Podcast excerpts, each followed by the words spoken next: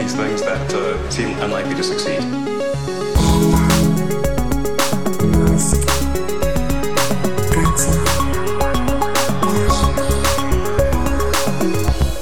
Hola a todos, hemos llegado al episodio 100 y efectivamente no hemos preparado absolutamente nada. ¿Cuánto venimos diciendo? ¿Tenemos que hacer algo en el episodio 100? ¿Tenemos Bueno, que hacer algo? Hemos conseguido que nos, que nos llame Elon en directo. Ah, sí, bueno, ahora entra en 15 minutillos. Ahora sí. No, no, de hecho está llamando ya. Si quieres, dale, al, dale a la línea. Le doy al botón verde. Hola, hola amigos. Eh, digo, ah, bueno, que habla en inglés, perdón. Hello, hello my friends. Uh, Elon the podcast. Uh, it's nice to meet you. Finally, se corta la conexión Starlink. Starlink connection is No. over. Eh, goodbye, my friends. Gracias, Elon. Ha habido un problema Gracias. porque no hay suficientes satélites todavía desplegados. tiene, tiene que haber más satélites para, para que las llamadas vayan perfectas. A lo mejor estaba en un túnel de Boring Company. Ahí sí que no hay ni cobertura, ni, ni salidas de emergencia, ni, ni ventilación casi. En fin, oye, que a los oyentes muchísimas gracias, Majo, porque aguantar 100 episodios, no he contado las horas, pero 100 episodios mínimo, 50, 60 horitas, hablando de este señor. Ya tenéis ganas, ya tenéis ganas, macho. Bueno, temas bueno. ha habido, ha habido temas y sigue habiendo Sí, sí, diario. sí, sí, sí, sí, sí. Y mientras siga y aguante, ahí vamos a seguir. Así que bueno, muchas gracias a todos por estar con nosotros, muchas gracias a Elon por simplemente darnos de comer. Muchas gracias a los patrocinadores. También es cierto que, que nos, han, nos han hecho posible. Y la verdad es que este podcast, tío, m- me gusta porque le encanta gente de todo tipo. ¿Sabes? En plan, no ha visto un Tesla hace tres meses, o, ¿sabes? o sea, no sabe ni lo que es un Tesla, o no sabe, o no ha visto, ¿sabes? Yo qué sé, no te interesa mucho la exploración espacial, pero es que este tío, Sí, ¿sabes? yo cuando hablo con conocidos y tal, es el podcast más difícil de vender porque dices, pero sobre Elon Musk, Eh, solo sobre Elon Musk, y al final eh, es el podcast con el que mejor me lo paso porque son risas y más risas con eh, las ocurrencias de este hombre sí, sí. y los líos en los que se mete. en los que se mete, ¿eh? ¿no? Porque al final muchos de los, de los hoyos y de los socavones son hechos por él mismo. En fin, tenemos que empezar hablando de The Boring Company precisamente, ¿no? Porque obviamente yo creo que todo el mundo ya ha visto el super viral vídeo de, de este CES 2022 que eh, con muy pocos asistentes, pero que es- se celebra en el centro de convenciones de Las Vegas, donde están los dos tramos de Boring Company que hay actualmente en el mundo, ¿no? Sí, es el único, el primer y el único túnel que tienen por ahora, pero bueno, en Las Vegas ya han firmado para hacer una cosa mucho más grande. Y el tema es que ha sido el primer CES del túnel, que es Cierto. Bueno, le decían The Loop, pero ahora le han cambiado el nombre a el LVCC Loop, que es el, el loop del Centro de Convenciones de Las Vegas. Este túnel del que nos hemos reído tanto en Elon, este túnel de un kilómetro, un poquito más de un kilómetro de largo, menos de cuatro vech- metros de ancho, los vídeos llaman mucho la atención por lo estrecho que es. Gente claustrofóbica, no veáis los vídeos de los asistentes del CES pasando por el túnel porque es bastante estrecho, da mucha claustrofobia. Recordemos, iba a tener raíles, iba a ser- iban a ser autobuses autónomos, iban a ser eh, pues como vagonetas superfuturistas. No, es un túnel asfaltado con Teslas conduciendo en hilera, con chofer, que a estos choferes hay que pagarles, por supuesto, y lo más gracioso que pasó en el CES, el CES menos transitado, Sí. me concurrido mm, probablemente de los últimos no sé cuántos años, porque muchas empresas cancelaron su presencia por el COVID, eh, se formó un atasco. Y claro, gracioso porque Elon fundó The Boring Company para terminar con los atascos. Claro, Además, el futuro. dio mucho la turra con que los túneles son la única alternativa a los atascos. Y fíjate, el primer CES de Medio movido. con el túnel Sí. y se formó, se formó un atasco. Por lo menos en un vídeo, creo que se grabó el jueves, el, el CES empezó el miércoles. Sí. Eh, pero en general, bueno, la verdad, eh, la gente va ahí nivel eh, super fanboy de Elon, flipándolo con el túnel este, con las luces Sí. de colores. Y luego ya están los periodistas que son un poco más serios y que no, no- no han quedado muy impresionados por lo que han hecho ahí. ¿no? Hay que sacar contenido, ¿no? La verdad es que un, cualquier vídeo, etcétera. O sea, si estás por allí, bájate a verlo. Yo que sé, aunque solo sea por la curiosidad, ¿no? Pero bueno. Claro, al final se ha convertido como una atracción mm, turística del CES, porque recordemos, esto, la idea era eh, acortar una distancia de 45 minutos andando entre una parte del centro de convenciones y, y, la otra. Tiene tres estaciones, una central, los dos extremos, tiene una capacidad para 4.400 pasajeros por hora, tienen 70 coches funcionando por los túneles para poder mover toda esa gente. Y eh, lo que salva el proyecto yo creo que es que el contrato estaba blindadísimo y que no podían ser más de 50 millones de dólares, porque ha ido cambiando tanto desde el concepto inicial sí, claro. y ha quedado una cosa tan ridícula que, que, bueno, pero sirve como atracción del CES, la verdad. Sí, sí. Es, al final lleva la firma de Elon Musk, que es una cosa muy mediática eso Yo creo es. que los vídeos. Ha, ha, sido un CES muy interesante, pero los vídeos eh, se hicieron virales en números que el otro contenido que ofrecía el CES, sí. pues a lo mejor no, no, no llegaban, ¿no? Uh -huh. Entonces, pues nada, es un proyecto más de Elon Musk, eh, quizá el más ridículo, y ahí está. Sí, sin ninguna duda. Pero bueno, en fin, en el CES 2022 también hubo una cosa y es que los eh, de Luminar, que es una empresa que crea proyectos de LIDAR para diferentes fabricantes, etcétera. LIDAR ya sabéis que es este tipo de aparatos, este tipo de sensores que Elon se niega a poner en sus coches, pero que pues, son capaces de detectar en muchas condiciones un montón de elementos alrededor del vehículo, ¿no? Es una especie de sistema láser súper avanzado para detectar todo en tiempo real a qué distancias están. Entonces, lo que hicieron la gente de Luminar es poner una pista con uno de sus coches y con un model, con un model Y, algo así, ¿no? Y ponían un niño de cartón, no un niño de verdad, un niño de cartón, a ver si el coche frenaba solo. Y el Model 3 o el Model X se lleva al niño. Y lo mandábamos. Yo creo que lo manda para el desierto, tío. Lo atropella, pero vamos, es que no frena, yo creo que acelera más. Es que el algoritmo tiene no dejar rastro, ¿no? Desintegrar absolutamente el objetivo. Para que no pueda demandar, ¿no? Joder, es que me he puesto a ver el vídeo mientras hablábamos, tío. Hostia, y me hace mucha gracia el sonido del punk del niño de cartón ahí mm. debajo del coche, tío. Hostia, tío. Claro. Y Pero recordemos bueno. que esto viene porque Elon reniega del LiDAR y sí. de las tecnologías en es. láser y tal. Y de hecho le han quitado hasta el radar a los Tesla.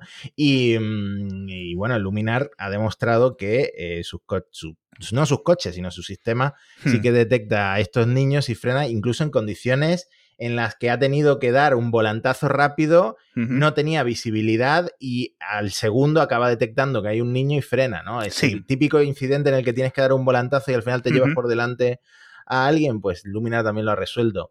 Y no solo Tesla, eh, otras compañías, creo que estaban, había algún Audi también, no sé si un e-tron, no, no, ahora mismo no, no, me acuerdo, pero que sí que otras, otros vehículos tampoco, tampoco superaban tampoco aprobaron, no, el no test, superaban ¿no? la prueba. Mm. Sí, al final esto recordemos que es un poco una pelea. Por la, muchos fabricantes no quieren poner el LIDAR de momento eh, porque es muy caro, eh, obviamente, era más caro en el pasado, pero cada vez son más pequeños, eh, más miniaturizados y mucho más baratos de producir.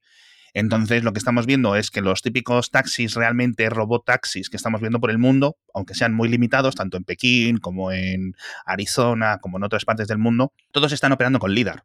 Entonces, vamos a ver si esto le sale a cuenta al final a Elon haber sido tan anti-LIDAR o saber, digamos, cambiar de opinión que yo creo que es una de las cosas que peor hace Elon, ¿no? Que es, eh, una vez que se le ha metido algo en la cabeza, da igual. Él decidió en 2015 mm. o en 2012 que no iban a tener LIDAR para el autopilot y para la conducción completa y ya está, ¿no? Y ahora son sus ingenieros los que tienen que, que ingeniárselas, nunca mejor dicho. Tenemos que hablar de Tesla, tenemos que hablar de las ventas, porque la verdad es que ha sido un, un nivel de ventas espectacular, estratosférico, lo que ha cerrado 2020, pero quiero hablar primero de SpaceX, quiero hablar primero de las cosas espaciales, porque por fin nos llegó el correo de que Starlink ya estaba disponible en España, ¿verdad? Sí, Starlink ya está en España de manera limitada porque la uh -huh. propia SpaceX aclara que ahora mismo las velocidades que pueden conseguir los clientes en España son de entre 100 y 200 megabits por segundo, uh -huh. que esto va a crecer cuando desplieguen más satélites, pero el despliegue en España viene con sorpresa. ¡Ah! Porque en España vamos a pagar bastante más de lo que pagan en otros países. Bueno, vamos, yo por, no. por yo no. distintas razones. Primero, el kit inicial, que es pues el- la antena y la terminal, el router, etcétera, son 500 euros, 499 concretamente, más 60 euros de gastos de envío desde Estados Unidos. Además, cuidado porque eh, tarda semanas en llegar porque tienen el cuello de botella en la, en la fabricación, ¿no? En la Sí. fábrica de terminales. Pero además, la cuota mensual son estos 99 euros al mes, en Estados Unidos 99 dólares, más 9 euros al mes de la tarifa reguladora, que explica SpaceX que esto viene porque necesitan financiar el coste en España de la licencia del uso del espectro electromagnético que lo pone la Comisión Nacional de Mercados y Competencia, la CNMC. Entonces, por lo visto, aquí mm, es más caro que en otros países y le añaden esos 9 euros al mes para que Starlink al mes te cueste 108 euros en lugar de 99. O sea que serían 499 más los gastos de envío, unos, 460, unos 560 euros más o menos. Que esto lo pagas una sola vez, por supuesto. Y luego 108 euros al mes, sí. Entonces, al final te sale un poco más caro, te sale por un pico, pero sigo pensando que en la España, bueno, tenemos muchos pueblos con fibra óptica, eso es cierto, pero en la España más rural y más vacía mm, puede que sea interesante, no lo sé. ¿no? Eh, todavía hay, por ejemplo, mi hermana vive en un pueblo, a las afueras de un pueblo, y no le llega ni siquiera el cobre, no le llega la DSL, Guau. y lo que le da Movistar es una tarjeta SIM metida en, en un router, eh, le va bastante lenta la cobertura y lo que paga es lo que pagaría una persona normal por, por su fibra óptica, ¿no? Sí. Entonces, sigo pensando que Starlink en España hay zonas en las que puede funcionar, sí. pero obviamente tenemos una infraestructura muy, muy, muy buena Sí. en la gran mayor parte del país, sobre todo en la parte urbana, y no sé hasta qué punto, aparte de los fanboys de, de Tesla y de SpaceX, quién va a pagar por, por esto, ¿no? Sí, no, en entornos urbanos, como llevamos muchísimo tiempo diciendo, no, no tiene mucho sentido porque hay mejores opciones. Eh, incluso hablamos de Starlink en Chile hace poco. Chile yo creo que es uno de los países, no solo de Latinoamérica, sino de toda América, con mejores conexiones en generales. Pero también Chile es un país gigante, es un país en el que a lo mejor hay gente viviendo muy lejísimos de otras personas y que no tienen suficiente cobertura. Pero la mayoría de personas, al igual que en España, tienen opciones tanto de fibra, de, cable, etcétera, como de eh, 4G, 5G eh, superiores a unos precios mucho más ridículos. Entonces, bueno, yo puse los dos códigos de postales, puse el mío de mi casa de Madrid, que en principio me decían que sí. Recordemos que eh, por diferentes celdas mm, geográficas va a haber una limitación, porque obviamente no puede haber 100.000 personas conectadas en, en- una misma zona a este tipo de sistemas por satélite, porque obviamente se bloquean, porque solo hay un satélite, dos satélites, etcétera, dándole cobertura y se, se satura. Y puse también la de mi pueblo y también, también me dejaba. Con lo cual yo no sé si es una cosa temporal lo de Madrid, ¿no? Y luego según estos códigos postales se vayan llenando de gente, pues ya no podrás contratar más. Yo en mi pueblo eh, estoy en un caso, o hasta hace poco estaba en un caso muy similar al de tu, al de tu hermana. Eh, yo sí tenía conexión ADSL mínima por el par de cobre, eso lo han mejorado y ahora va muy bien, pero es que normalmente yo llego allí con mi 4G y es un pueblo que hay unos 50 habitantes. Pero es que hay una antena de 4G. Entonces yo creo que hay muchas veces que tengo la antena para mí solo. Cuando estoy allí. Es que te lo juro, o sea, es que es un 4G a una velocidad brutal, tío. Ahora ya te digo, hace cinco años, antes de que pusieran esa antena, pues era un poco un martirio, porque tenías 3 megabits por segundo, algo así, y estabas pagando 50 euros todos los meses. Bueno, eso me recuerda a que eh, SpaceX, aparte de los satélites, también tiene que instalar más eh, estaciones de tierra, más antenas de tierra para que la latencia baje. Claro. Eso es pues, una parte fundamental de, mm, de la conexión. Entonces, supongo que si llegan a un número de clientes razonable, también en España tendrán estaciones de más estaciones de tierra y funcione Hmm. más rápido el Starlink y sea Sí. incluso más interesante. ¿no? Sí, pero bueno, realmente el, el cuello de botella es el número de satélites que, por cierto, esta semana han lanzado, creo que la cifra récord. Ah, es- no era, las cifras récord no eran Starlink, sino que lanzaron 105 satélites de una tacada en las misiones Transporter 3. Hostia, tío, 105, qué locura. Y ni siquiera es, la, es el récord de, de SpaceX, porque en, Transporte, en Transporter 1, que fue la primera de estas misiones de ride sharing lanzaron 143. Madre mía. Eh, el tema es curioso porque 13 satélites se quedaron en tierra porque detectaron una fuga de combustible eh, cuando estaban eh, preparando mm, ya la carga útil del cohete y tal. Entonces 13 se quedaron en tierra, habrían sido 118, aún sin batir el récord de 143, pero bastante impresionante. Creo que había varios españoles, había mm, seis satélites españoles, mm, Pocket Cube de la empresa española Fossa Systems. Anda. Que está haciendo una constelación de satélites para dar cobertura, sobre todo para dispositivos del Internet de las Cosas. No sería competencia directa de Starlink, pero también eh, un uso muy interesante, sobre todo en el, creo que en el entorno agrícola y tal, esto, es muy importante, ¿no? Tipo de constelaciones. Mm, y, fueron un total de 82 despliegues distintos en órbita. Entonces, eh, creo que después del despegue pasó una hora y media antes de terminar de desplegar todos los satélites. O sea, fue un despliegue muy, muy, muy, muy, eh, muy complejo y, muy, bastante duradero. Tenían clientes de 20 países distintos, entre ellos es España, como, como acabo de decir. Eh, pero eso ni siquiera fue el récord. Lo que sí fue un récord fue que fue el aterrizaje número 10 de un eh, propulsor de una primera etapa del Falcon 9, aterrizó en tierra firme en, Cabo Cañaveral, ya sabemos que el récord por ahora es 11, pero este llegó a la décima, al décimo aterrizaje más rápido que ningún otro booster de, de Falcon 9. Ha tardado 594 días en hacer 10 despegues, 10 lanzamientos y 10 aterrizajes exitosos. O sea, en menos, de, en menos de dos años ha ido al espacio y ha vuelto este, este, esta fase 1 10 veces. Qué absoluta locura, tío. Sí, la verdad es que o Ciencia ficción completa, tío. Y esto no es comparable con lo que podría conseguir la Starship si la Starship funciona. Entonces, básicamente SpaceX ha cambiado cómo funciona la industria aeroespacial y no hay nada comparable ahora mismo. No, ahora mismo no hay nada. Hombre, estuvimos ahí con los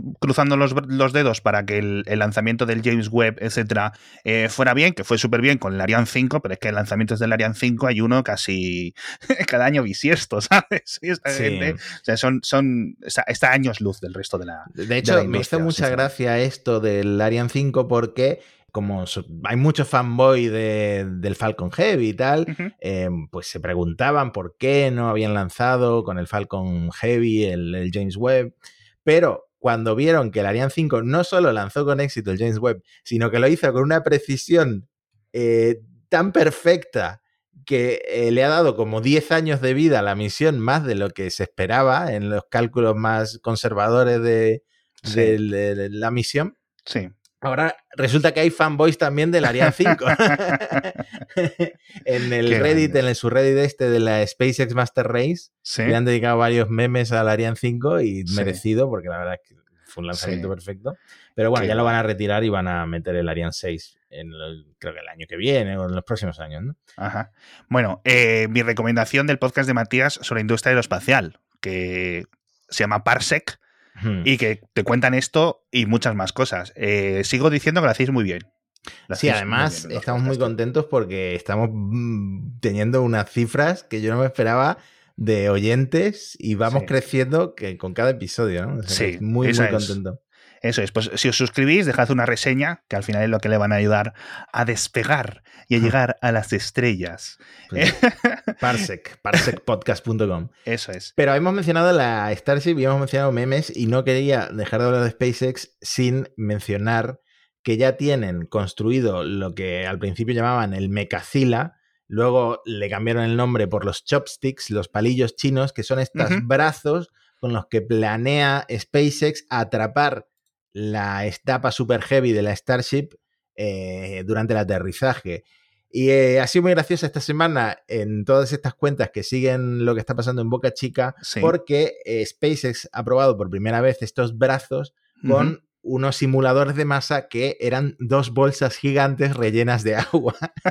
Qué bueno. Entonces, entonces, claro, siempre que hablamos, por ejemplo, de Blue Origin, lo cierto es que el New Shepard, el cohete de Blue Origin, tiene una forma muy fálica, muy fálica. y entonces ahora eh, han salido los memes comparándolo con estas dos bolsas gigantes colgando de la torre de lanzamiento de la Starship. que, bueno, que ya- parecía ya un toro imagináis- ya os visto desde atrás, ¿no? un toro visto desde atrás. Sí, sí, el de Osborne concretamente. Pero bueno, ¿cómo de alto es esto? Porque yo me recuerdo que en el podcast de, en el podcast diario, en el podcast de Mixo, dije, pues yo esto no sé qué alto será, será 70, 80 metros.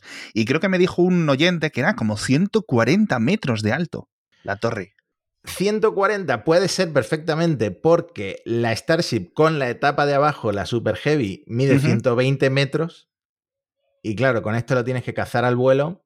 Puede ser que sean más de 100 metros. La- para la Sí. próxima me traigo los deberes hechos y te, y te digo Pero- el- Lo, lo curioso es, ¿qué es lo que hace esto? Porque no sabemos muy bien cómo va a funcionar. Hemos visto renders de cómo la gente se lo imagina, de lo que, cómo van a ser las operaciones, porque en principio la, la tanto, tanto la Starship como el Super Heavy pueden subir y bajar por su cuenta, ¿no?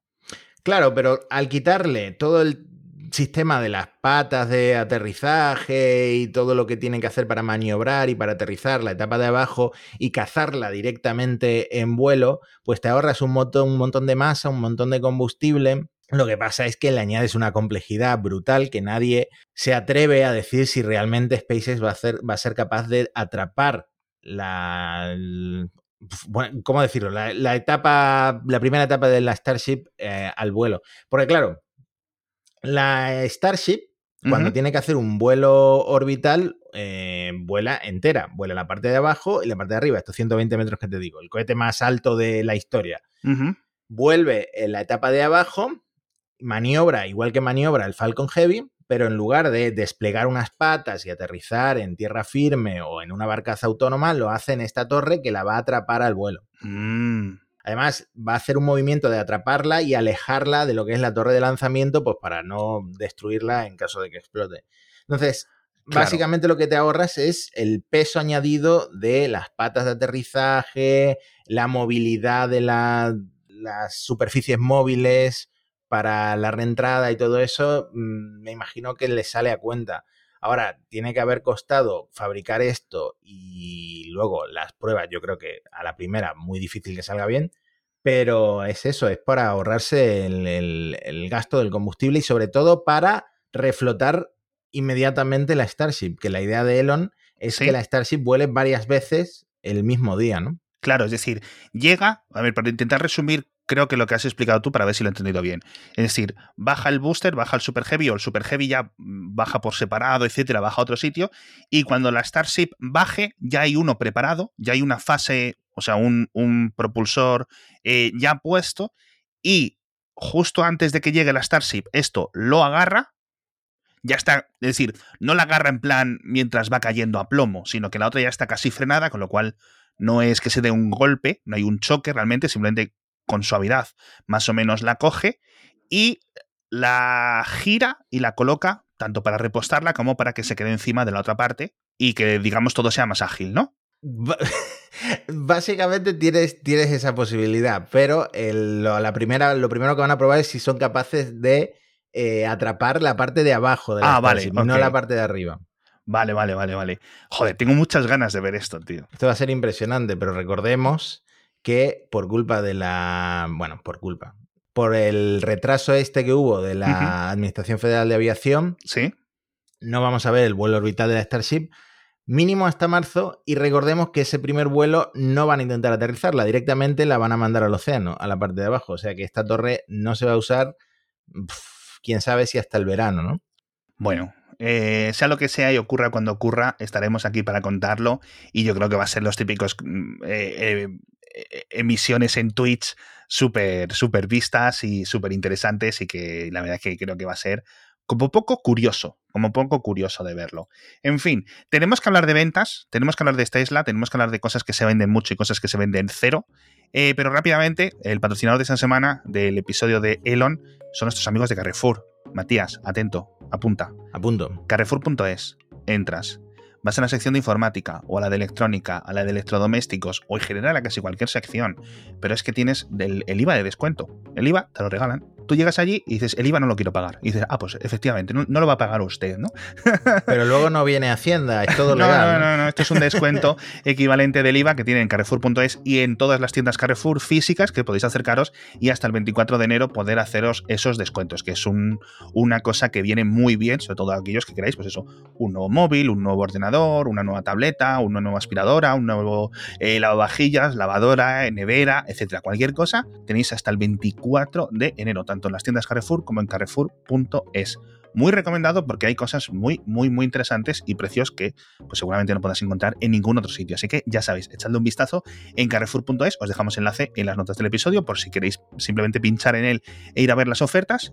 Así que la verdad es que, por nuestra parte, muy, muy, muy recomendados. Vamos a hablar ahora de Tesla, Majo. Pues Tesla lo que decías al principio. A las puertas del millón de coches vendidos en 2021, que era eh, pues uno de los récords que se esperaba que, mm, sobre todo los fans esperaban que se batiera en 2021, han quedado muy muy cerquita con 936.000 unidades de coches entregados. Sí. Eh, pero sobre todo lo que sorprendió a los analistas que esperaban mucho menos fueron las entregas del cuarto trimestre, el último trimestre del año, que fueron más de 308.000. Ya ves. Es una locura. Bueno, recordemos que las expectativas para este año eran las de 750, 800.000 y ya para el año que viene, el millón. Es decir, que casi lo consiguen un año antes y casi lo consiguen en un escenario en el que el resto de fabricantes o están teniendo problemas para fabricar o para vender o recortes o fábricas cerradas, etcétera, y la gente de Tesla sacando coches como, como si los días tuvieran 27 horas, tío. Sí, eso lo hemos comentado. es como si la crisis de microchips no les hubiera afectado para nada. Tuvieron eso de, los USB. Sí, la crisis de eh, los USB. Pero bueno, dos agujeros en la parte de la consola durante unas semanas hasta que tengan los USB y ya está, y tienes tu coche, ¿no? Eso es. Eh, casi el doble que el año anterior. Eh, bueno, la acción se volvió a disparar. sí. Creo que el pico ahora baja un poco, pero el pico de 1,2 billones de dólares de capital la acción ahora mismo está como a 1.050 dólares. Qué locura. Eh, y luego han salido otros datos en plan que el Model 3 fue el segundo coche más vendido en el Reino Unido por detrás del Opel Corsa. Qué absoluta locura. Creo que también fue de los coches más vendidos en Suiza. Es decir, ya está en los puestos, ya no en el plan en, eléctricos. Por ejemplo, en España es el líder de coches eléctricos, el Model 3, ¿no? No sé si el año pasado también lo fue, etcétera. Pero ya en coches, en cualquier categoría de coches, entre los más vendidos, ¿no? Es una absoluta locura lo que está consiguiendo este coche. En España es un poco, bueno, a nuestro ritmo, 3.000, Model 3, según recuerdo, 600 y pico Model Y, que me sorprende, la verdad, que sean tantos, teniendo en cuenta que yo creo que imagino que hay muchos esperando a que llegue la fabricación alemana del Model, del model Y. Hmm. Así que, oye, va tirando. Y de todo 2021, creo que han sido como 9 Model S y 10 Model X, lo que se han vendido en España. O sea, menos de uno al mes. bueno, es que también a nivel mundial. se han vendido muy poquitos. claro, es que si comparas en el cuarto trimestre 12.000 Model S o Model X frente a casi 300.000 Model 3 y Model Y, sí. a pesar de, supongo que el empujón que habrá dado el Plaid. Eh, sí, es que ha habido ese parón, claro, entre que los otros anteriores no se están vendiendo tanto, la gente dice, pues me espero a estos nuevos rediseños, etcétera pues bueno, es, casi lo, normal, pero son cifras muy, muy bajitas.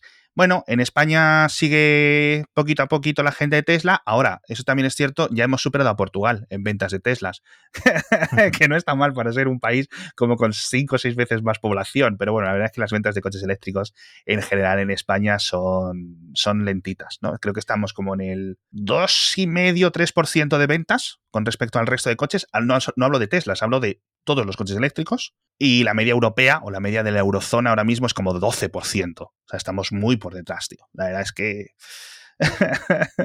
vamos lentos, vamos lentos. vamos, lentos, pero el Model 3 se está viendo bastante. Yo en, Málaga lo veo ya bastante, bastante. Todos los días que salgo a la calle, alguno me encuentro.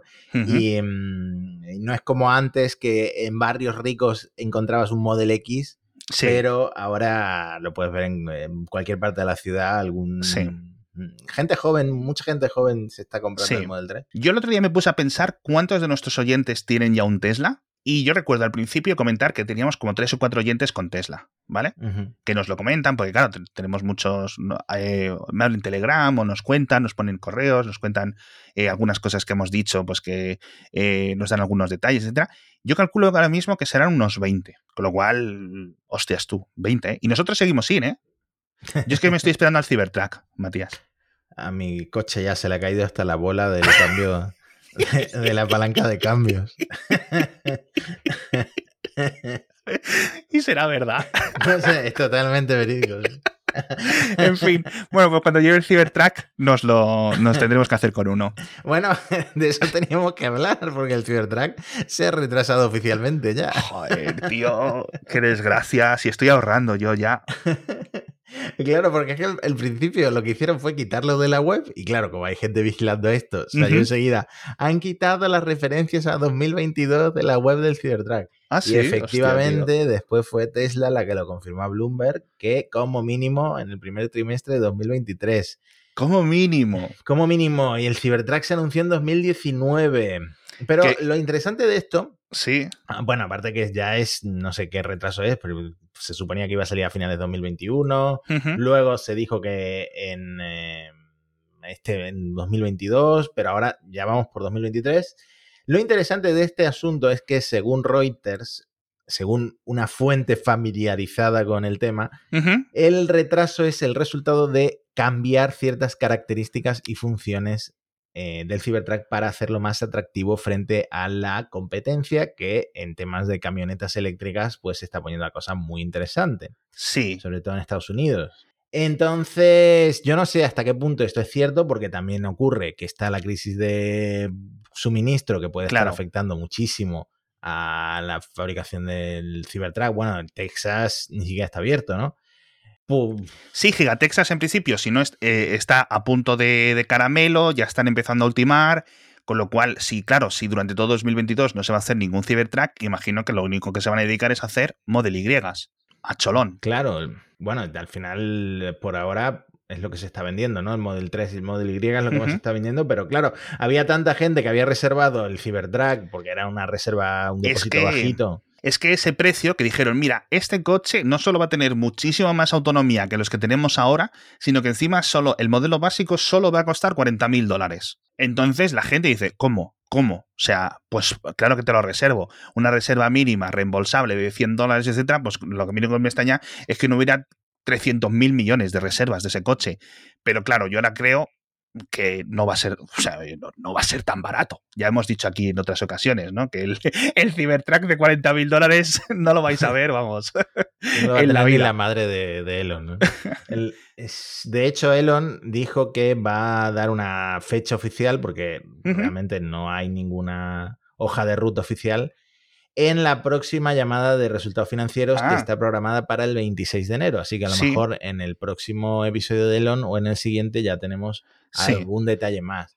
Pero todo esto ocurre, por ejemplo, cuando Ford está anunciando que eh, debido a la demanda de la F-150 Lightning, eh, va a tener que aumentar la producción a 150.000 unidades. Al año, es que está muy bien.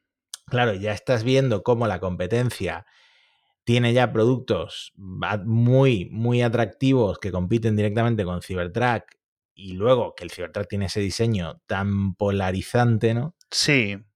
A pues ver, los de Rivian ya han sacado, es cierto que la, fabricación de Rivian está yendo mucho más lenta de lo que se esperaba, eh, pero siguen siendo productos mucho más tradicionales en diseño y muy atractivos con un buen fabricante, en principio, no parece ver, con tecnologías nuevas, lo de Ford que comentabas tú, el Chevrolet Silverado, este nuevo que han sacado también, una camioneta muy tradicional con los enchufes, el Hammer eléctrico, por cierto, ese que venía con el modo de cangrejo, que permitía rotar las dos ruedas, los dos ejes, que esto ya dijo Elon que era una de las cosas que iban a adaptar al Cybertruck, que originalmente venía sin este modo cangrejo, y dijeron luego que sí, que lo iban a añadir.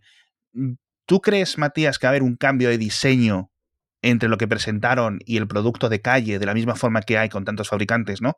Que se hace un concepto y luego cuando llega el producto real, pues apenas es reconocible. Tesla tiene un buen historial con esto. Cuando presentaron, hostia, este va a ser nuestro Tesla barato, etcétera, el, el Model 3, cuando lo presentaron años después, era casi clavado, era casi idéntico, tío. Pero bueno.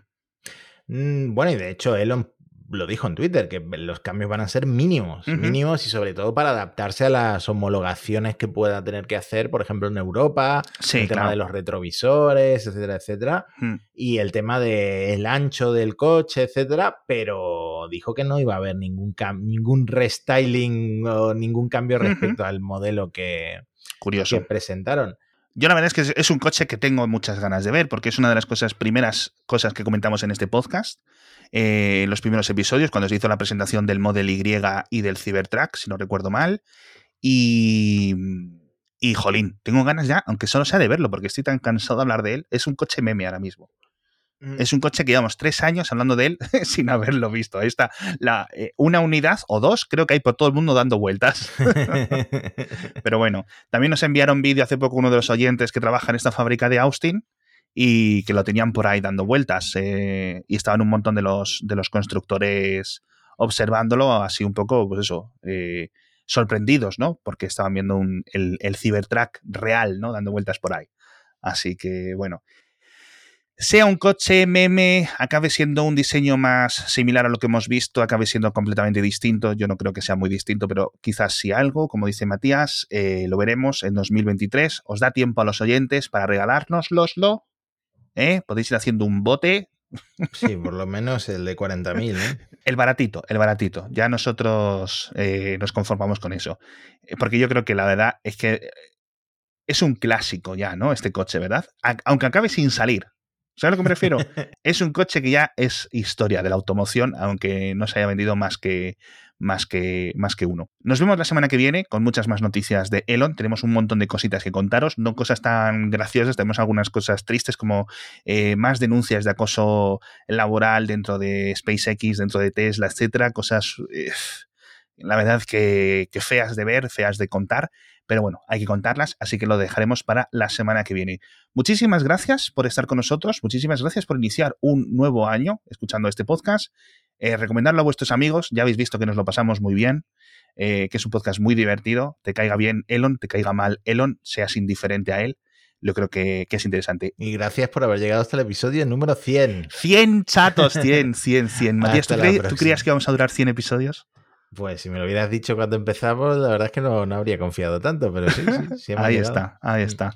Que no nos falte Elon, que no nos falte, nunca. Ay, Dios mío.